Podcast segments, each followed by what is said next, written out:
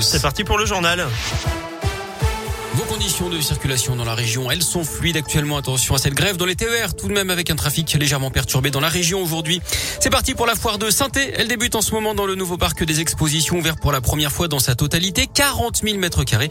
L'événement se tiendra jusqu'au 4 octobre prochain. 200 exposants pour présenter les nouveautés de la rentrée, que ce soit dans l'habitat, la mode ou l'automobile. Le pass sanitaire et le masque sont obligatoires et c'est gratuit aujourd'hui. Augmenter le prix du litre d'essence de 6 à 10 centimes d'euros par an pendant 5 ans. C'est ce que propose Sandrine Rousseau ce matin à l'occasion du débat de la primaire écolo avec Yannick Jadot. Pour compenser cette hausse, elle propose notamment que les pouvoirs publics achètent une flotte de véhicules moins polluants à mettre à disposition aux personnes en difficulté ou qui ne peuvent pas se passer de leur voiture. Pour Yannick Jadot, il faut aussi développer les moyens de transport alternatifs avec un effort majeur sur les petites gares et les transports en commun. Le deuxième tour de la primaire démarre lui demain. Les chiffres de l'épidémie dans les établissements scolaires de la région, dans l'académie de Lyon qui regroupe la Loire, l'Ain et le Rhône, aucun établissement fermé cette semaine. 133 classes n'ont pas accueilli d'élèves, c'est 0,6%. 37 cas de Covid confirmés chez les élèves, c'est 0,005%. Aucun cas d'ailleurs chez les profs. Dans l'académie de Clermont, seulement une école fermée en Haute-Loire. 44 classes n'accueillent pas d'élèves et 94 élèves ont été contaminés ainsi que 6 profs.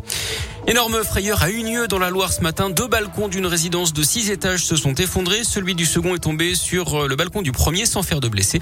L'entrée principale du bâtiment ensevelie sous les gravats a été condamnée. Reste à savoir pourquoi ces balcons euh, se sont écroulés. Il pillait des maisons de retraite dans l'Ain et dans le Jura. Villeurbanais a été arrêté d'après le progrès. Cet homme sévissait depuis au moins 2015. Il repartait généralement avec du liquide et des cartes bancaires. Rien que sur les deux derniers mois, il aurait volé 18 000 euros. C'est lors d'un énième vol à Perona dans l'Ain fin août que tout a basculé.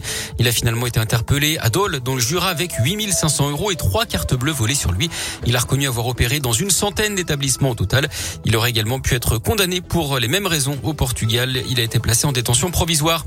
Très mauvaise surprise pour Mélanie une habitante de Villeurbanne près de Lyon. D'après le progrès, son fauteuil roulant lui a été volé dans le parking souterrain de sa résidence le 7 septembre dernier.